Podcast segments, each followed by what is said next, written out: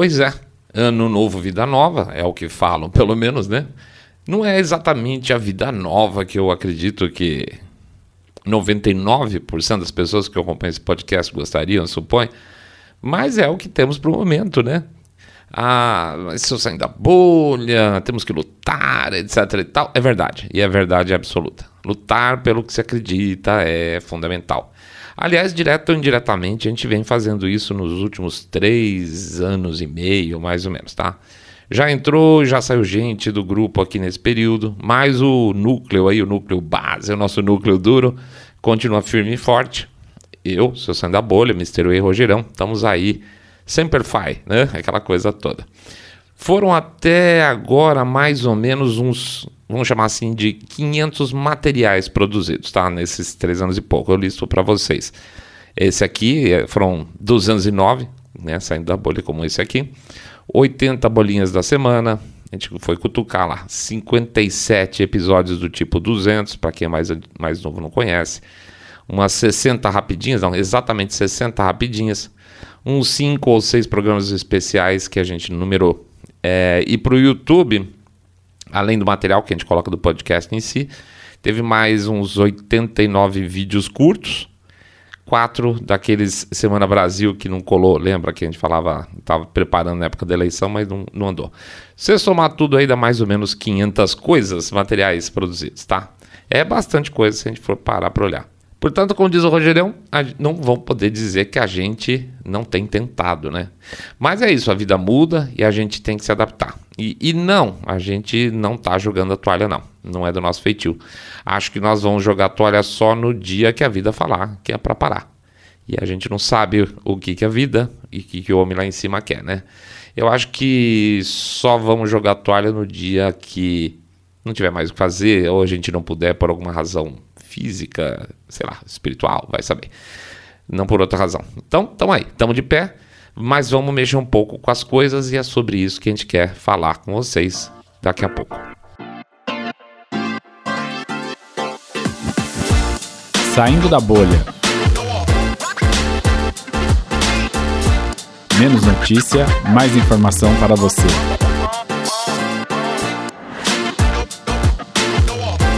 Adeus, Brasil!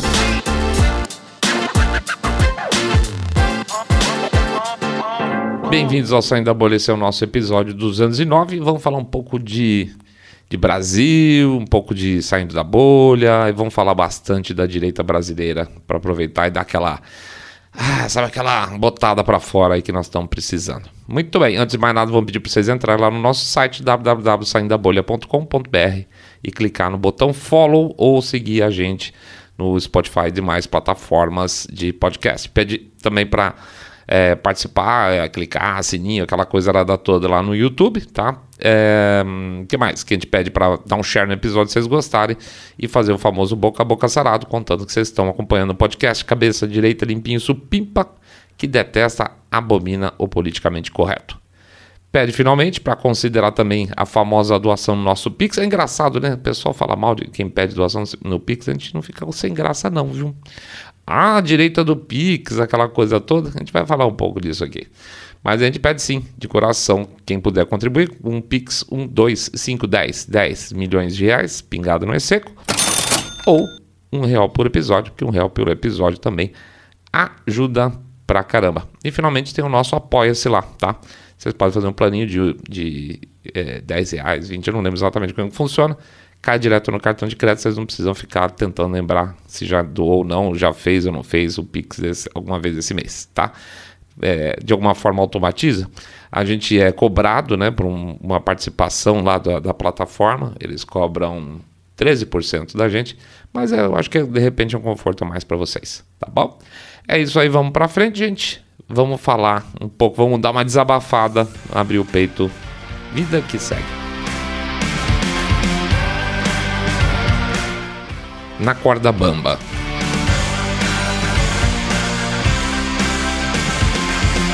A gente já falou isso recentemente em um episódio, né? Que na nossa vida profissional tem sido. A nossa vida, na verdade, né? Tem sido baseada em, em, em, tarefas de planejamento, né? E falamos também que para planejar, obrigatoriamente obriga é, a gente tem que olhar para trás, né? Não dá para olhar para frente sem olhar um pouco para trás. Mais que isso, quando a gente olha para trás, tem que olhar as coisas no contexto do momento. Ninguém consegue fazer uma análise que se diga minimamente útil, uma análise que presta olhando o passado com a cabeça do presente. Isso é um erro muito comum. Sabe aqueles chatos que ficam ah, mas no passado as mulheres eram obrigadas a ter dois mil filhos, sei lá. Na verdade, por exemplo, não tinham soluções anticoncepcionais, então a mulherada engravidava mais. Então, falar que isso acontecia só por causa do patriarcado é de uma simplificação jumenta gigantesca. E nós não queremos fazer isso pelo menos a gente sempre tenta evitar, né? Então o que, eu estou querendo aqui? Eu estou querendo aproveitar esse primeiro programa de 2023 para dizer que fizemos uma promessa para nós mesmos. E começa daí. Nós nunca, nunca mais, jamais faremos programas sobre Brasil especificamente, só sobre o Brasil especificamente, novamente. Jamais pas, nevermore, nem por um cacete encerramos a nossa participação em política brasileira nesse episódio aqui, o qual que é o número? Até esqueci, 209, tá? A gente, quem conhece a gente, quem acompanha a gente, sabe que a nossa mensagem mostrando as coisas que acontecem lá fora tem uma razão de explicar aquilo que pode vir ou que está acontecendo, ou como se uh, desdobram as coisas lá fora para ver o que pode e o que está acontecendo aqui dentro. Então, é, quando a gente avança para a política nacional especificamente, a gente está saindo, está realmente saindo do nosso nicho aí, da nossa nosso gosto, no, daquilo que a gente gosta de se especializar ou acredita estar especializado, tá? E existem duas, não, três razões básicas para essa decisão de não participar mais, de não falar mais sobre o Brasil. Vamos lá. A primeira é que não é o nosso negócio mesmo, tá? Nesse período nós a gente se sentiu, estava é, é, muito forte a coisa, a gente se sentiu quase que impelido de alguma forma a contribuir com o processo que vinha chegando. Eu acho que foi um erro, tá? Hoje a gente discutindo, a gente fala, putz, eu acho que foi um erro. Tem muita gente e gente melhor que nós para falar de tema. Sei lá, vamos ver o Fius, Augusto Nunes. Lá, tem tanta gente, tem gente pra caramba boa para falar sobre isso. Gente que acompanha o dia a dia desse esgoto chamado política nacional, que entende mais profundamente das nossas leis, das leis que nos regem. Então, se bem que de leis, né, se é que ela serve para algumas coisas, ultimamente parece que não. O que não falta é gente boa para acompanhar, sei lá, o Alexandre Garcia, a segunda questão é a decepção, e a gente não vai negar não, tá? Como eu disse outro dia no Twitter, a sensação que eu tenho, pessoal minha, se eu sair da bolha, é de uma exaustão completa. Podre, fiquei podre no final desse processo. O ambiente político nacional drena energia até do Arnold Schwarzenegger, tá? E eu acho que eu não estou preparado para isso não. Tem que o cara ser tronco para ele poder é, não se afetar, ele acompanhar, não se afetar se manter equidistante e, ao mesmo tempo, no, no, na questão pessoal, não se frustrar com o que acontece por aqui, essa porcaria local, tá?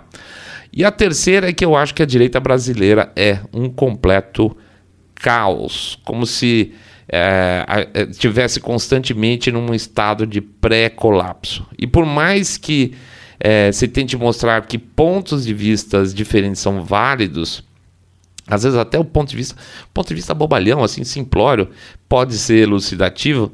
Existe uma divisão no campo da direita brasileira que, enquanto não houver mais inteligência emocional, talvez eu diria, é, nós vamos tomar surra depois de surra e depois outra surra. E isso também é exaustivo. Portanto, a nossa é, despedida do campo brasileiro tem método, tá? Não é por acaso, não é mimimi, não é o seu saindo da bolha tá cansadinho, é porque a gente vai tentar ajudar naquilo que a gente sabe fazer melhor. E eu acho que a gente sabe até dar umas bolas bem dentro quando a gente fala lá de fora, sendo bastante modesto, tá? Então, despe despedimos-nos de, dos eventuais é, programas relacionados ao Brasil exatamente ao final desse programa, não ao final desse, desse parágrafo, ao final desse programa, porque Agora a gente quer falar um pouco sobre a direita brasileira.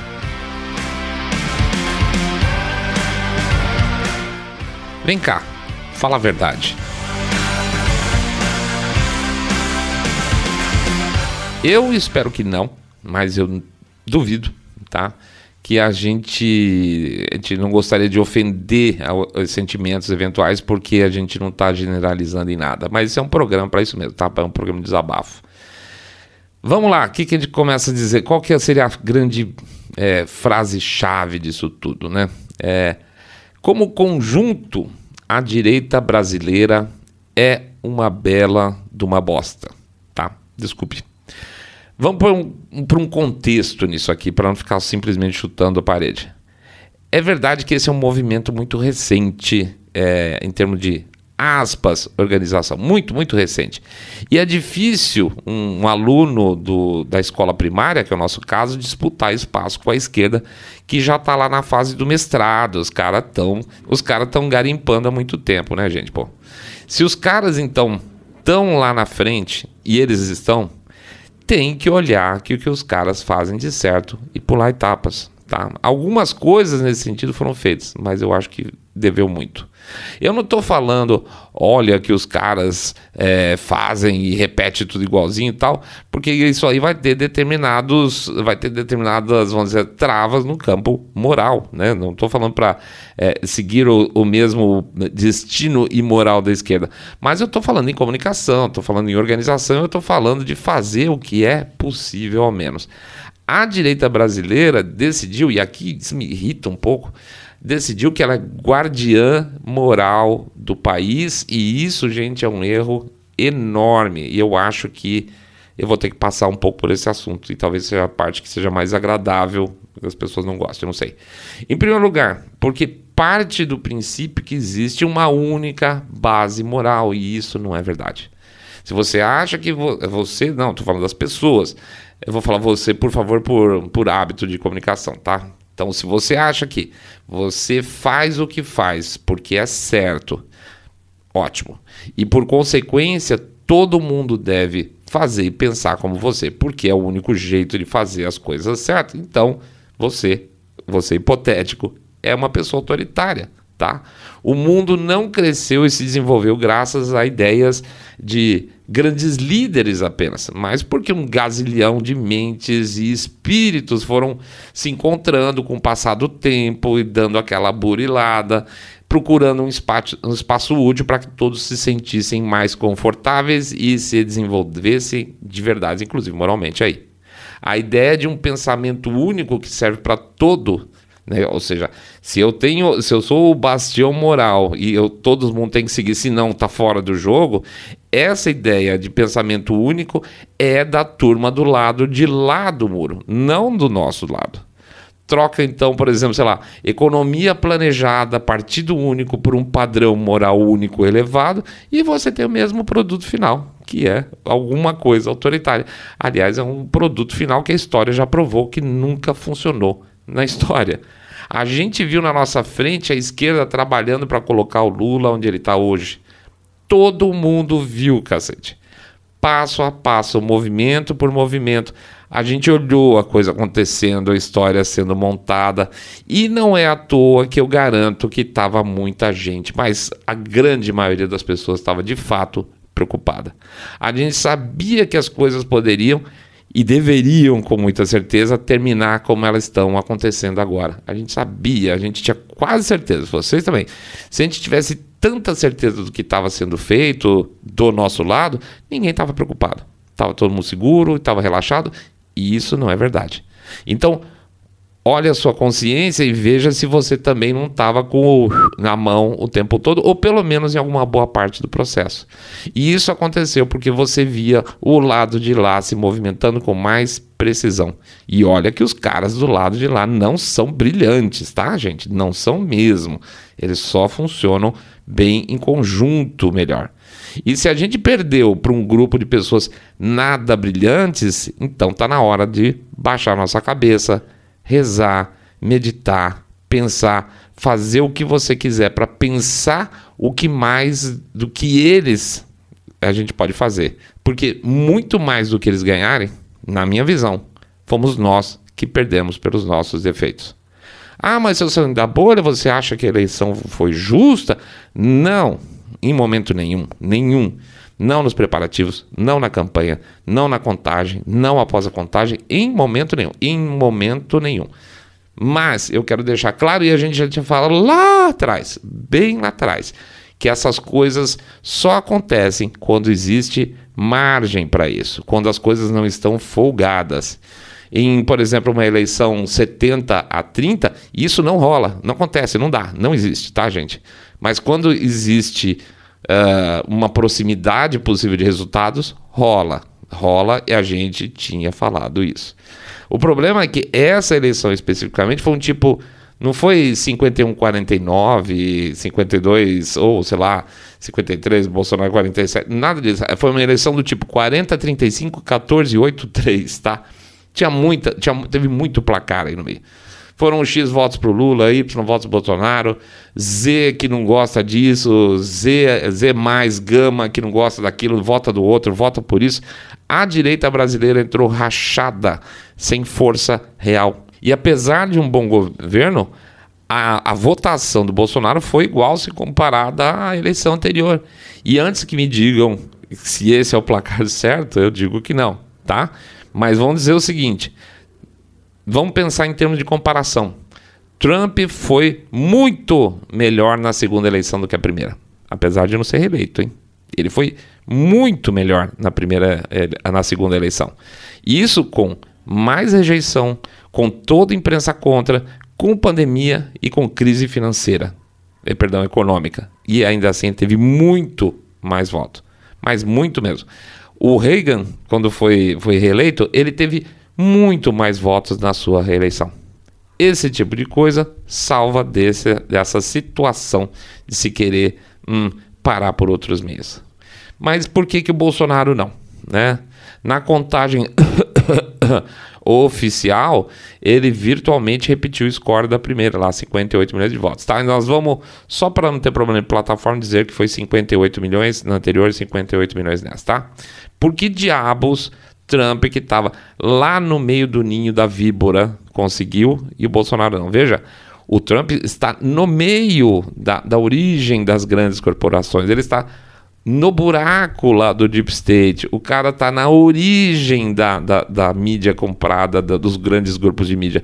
E ele conseguiu mais e o Bolsonaro não. Por, que, que a, por quê? Porque a direita brasileira, gente, desculpa, é uma bosta. Uma direita cabeça dura. Tem horas que eu vejo essa situação atual e eu me lembro do filme do. Vocês assistiram A Vida de Brian. É... Não sei se vocês. Bom, quem não conhece, tem uma cena de revelações lá que o pessoal acha que ele era o Messias e o Brian não era o Messias, né? As pessoas seguiam ele como ele fosse, ele não era eu acho que tem muito a ver com o Bolsonaro ele não querer, inclusive, esse papel de Messias, as pessoas jogarem isso nas costas dele. E aí tinha uma cena muito engraçada, porque uma turma, ele deixa uma cabaça lá para trás e deixa cair uma sandália, e a turma daqui a pouco está seguindo a sandália, daqui a pouco a turma está seguindo, não, sigam a sandália, sigam a cabaça, faça um milagre, Senhor, tá? O Messias, e ele falava, eu não sou a porra do Messias, né? E olha que coincidência, Messias, né? Ou seja, Bolsonaro, na verdade, nunca foi Messias, ele sempre foi um soldado objetivo, tá? Bem relativamente objetivo.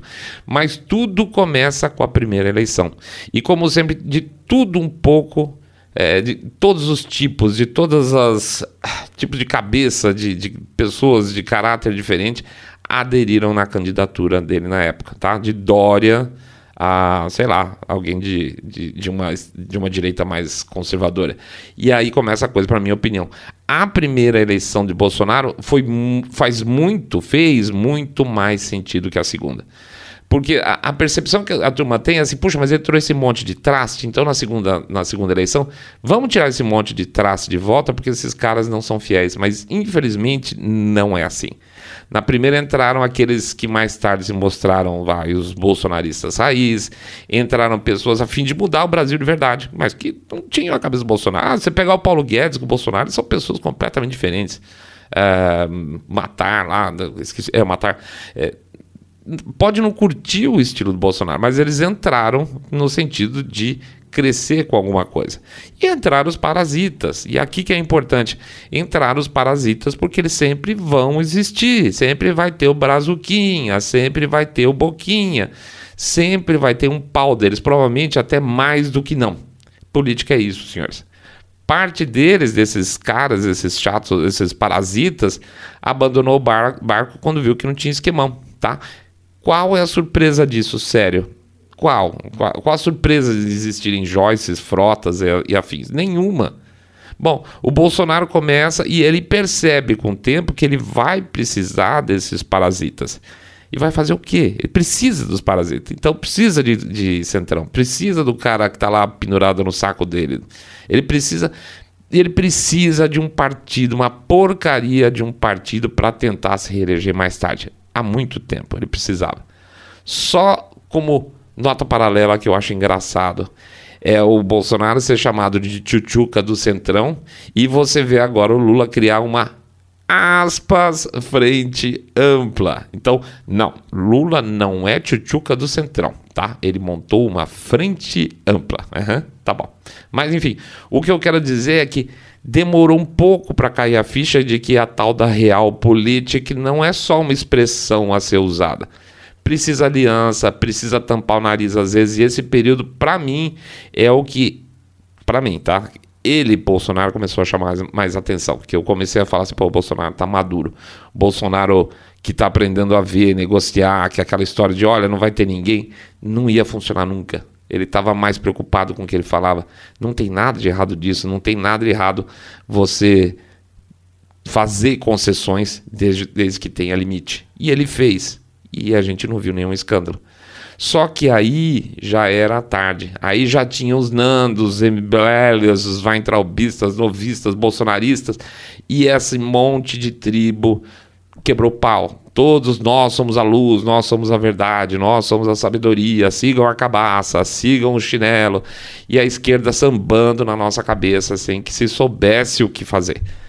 Votou-se desses grupos que saíram ainda, essas 500 mil tribos, teve gente que votou na Tebet pelo amor de Deus, Tebet como alternativa anti-Lula.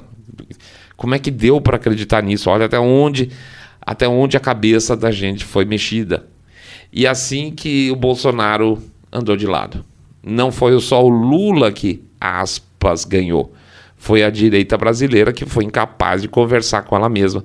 Quanto mais, quanto mais se ampliar para conseguir mais votos com relação à primeira eleição, como fez Trump, como fez Reagan, porque a direita brasileira é cheia de razão, está acima do bem e do mal e não consegue sentar para conversar com mais alguém, sei lá, com algum independente e comentar as coisas positivas feitas pelo governo. Foram muitas, mas porra, é mais fácil xingar, é mais fácil ganhar uns likes lá no Twitter, é mais fácil ganhar uns uns, como é que chama lá? Uns estaleca lá, como é que chama o negócio do, do YouTube, que você paga o negócio lá para os caras ganhar um dinheirinho, porque você dá xilique, dá, dá uma graninha a mais. Aí anda de lado, e anda de lado, e fala que o brasileiro não sabe votar, e fala que é culpa, sei lá, do Nordeste, e não tem nada disso. Não tem de verdade uma porra de um partido de direita no Brasil onde pelo menos pudesse existir alguma organização mínima. Não tem um partido direita no Brasil. Quatro anos. E aqui eu não estou culpando o ex-presidente, não. Estou falando que não houve uma porra de uma liderança de verdade, um conjunto de lideranças de verdade, que com quatro anos de governo de direita, com caneta na mão, com cofre na mão, com tudo na mão, não conseguiu estruturar um partido de direita de verdade.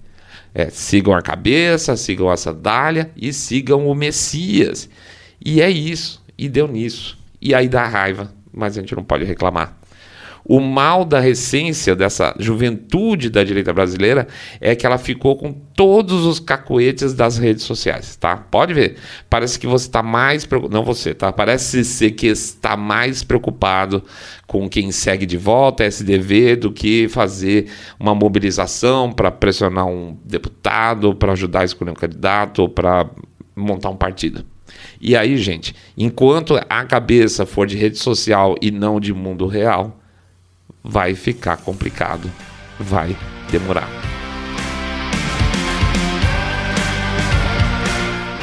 E o que vem pela frente?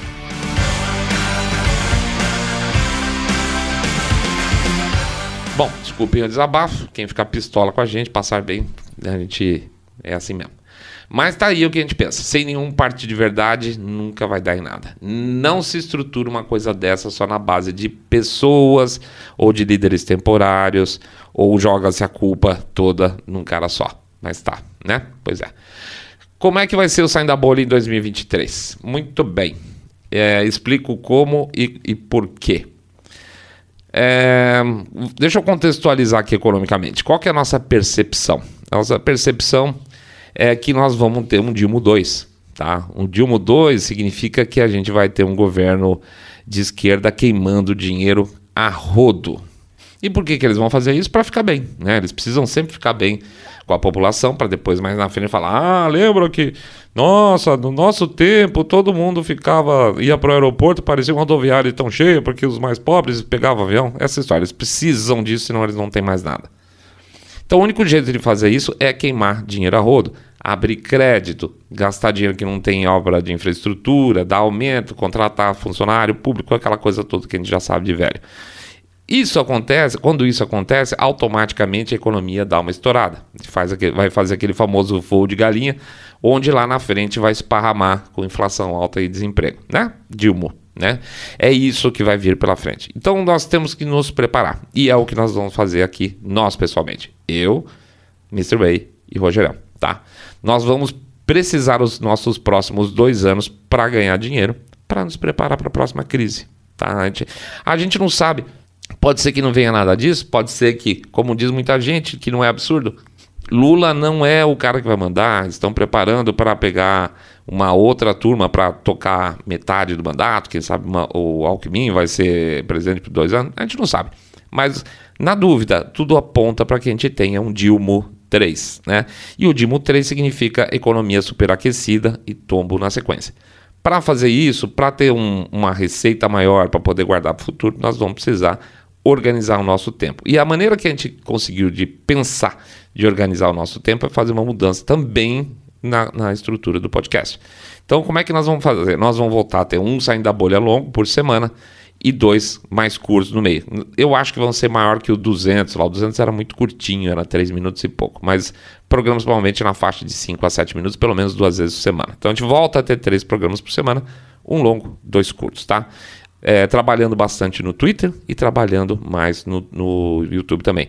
Mas principalmente trabalhando também em material de consulta para vocês. Então a gente tem o um projeto aqui de fazer três e-books agora para 2023, que eu acho que vai ser bem legal, tá? Do um em andamento, um já temos a ideia e um terceiro em outubro que a gente não parou para pensar ainda porque a gente não planeja tanto assim, né? Calma lá.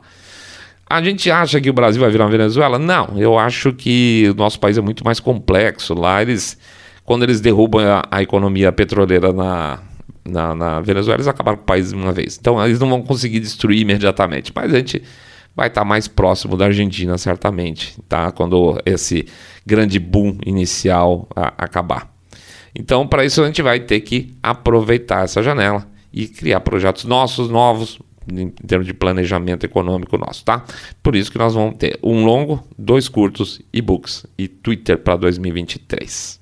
Mas, independente de qualquer coisa, mais importante talvez até, principalmente, nós não vamos falar mais sobre o Brasil. Não rola, gente. A gente, eu pessoalmente, tá? Eu preciso fazer uma, uma, um meia-culpa aqui. O pessoal até se divertiu bastante nesse período, o Mr. Way, o Rogerão, mas eu fico muito pistola tá? Isso eu fico muito pistola e isso me desequilibra de uma maneira além da conta, tá? Então eu não posso estar tá com a cabeça detonada para continuar minha vida. Então, vamos fazer o que a gente sabe fazer direitinho. Falar lá de fora, falar de costumes, falar de política e ver aqui o que acontece lá fora.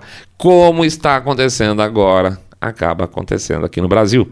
Lula vai ser o novo Biden, gente. É, o Biden tá. É, quanto que eu falo? É, tipo, tweetou outro dia isso, né? Eu acho que tá com 70, 60, 70% do, do tempo de Biden dentro da administração até hoje foi de férias ou feriado. Lula vai ser a mesma coisa. O Lula eles vão esconder, o Lula eles vão botar para viajar, vão fazer umas palestrinhas, etc e tal, e alguém vai tocar essa porcaria. Eu não acredito, tá? Eu não acredito que seja de outra forma não.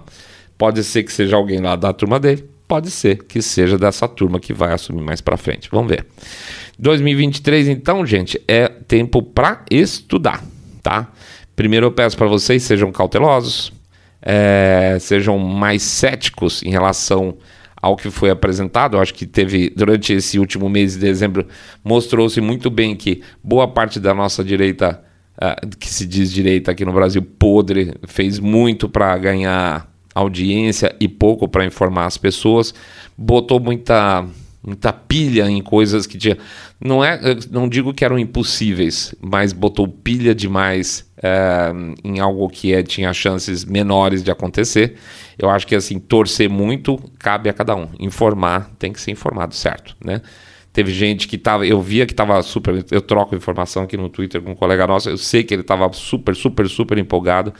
Tinha quase certeza de que o final ia ser não, ele tinha certeza, posso até dizer, que o, sinal, o final ia ser diferente, mas ele não ia lá na, no, no, canal dele, ele não chegava para as pessoas e ficava vendendo isso definitivamente. Era uma opinião pessoal dele. Ele mostrava aquilo, continua mostrando sempre aquilo que foi verdade. Então nós temos que continuar informando para vocês chegarem à conclusão que vocês querem chegar ou devem chegar, perdão. É, não cabe a nós pilhar porque a gente está empolgado com A e B. Isso não é função nossa, tá? E aí a gente toca o nosso 2023 relativamente bem, né? É, pelo menos a gente. Aquela coisa, né, gente? Ninguém solta a mão de ninguém. Agora, agora é a nossa vez de fazer isso aí. Vamos ver, vamos tentar motonivelar esses caras o mais rápido possível, tá bom? Vamos lá, é isso aí então.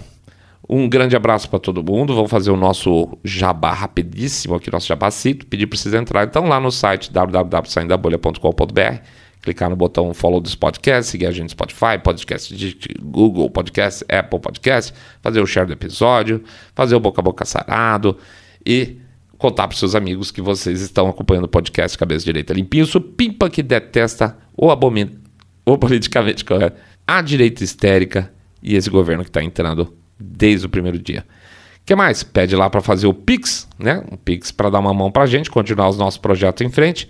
1, 2, 5, 10 10 milhões de reais, pingado não é seco, e um real por episódio, que um real por episódio ajuda para um caramba. Lembrando também que tem um apoio, onde vocês podem deixar lá um, um, fazer uma contribuição programada via cartão de crédito, tá? E se preparar que esse mês, esse mês nós vamos fazer o pré-lançamento do nosso livro sobre teorias das, da conspiração, tá? tá ficando legal, estão um bom de casos bacana, tem casos até que um contou pro outro que o outro não conhecia, e a gente foi pesquisar junto, tá bem legal, tá, tá bem surpreendente, eu diria. Beleza? Vamos lá, vamos em frente. Feliz 2023 para todos, tá?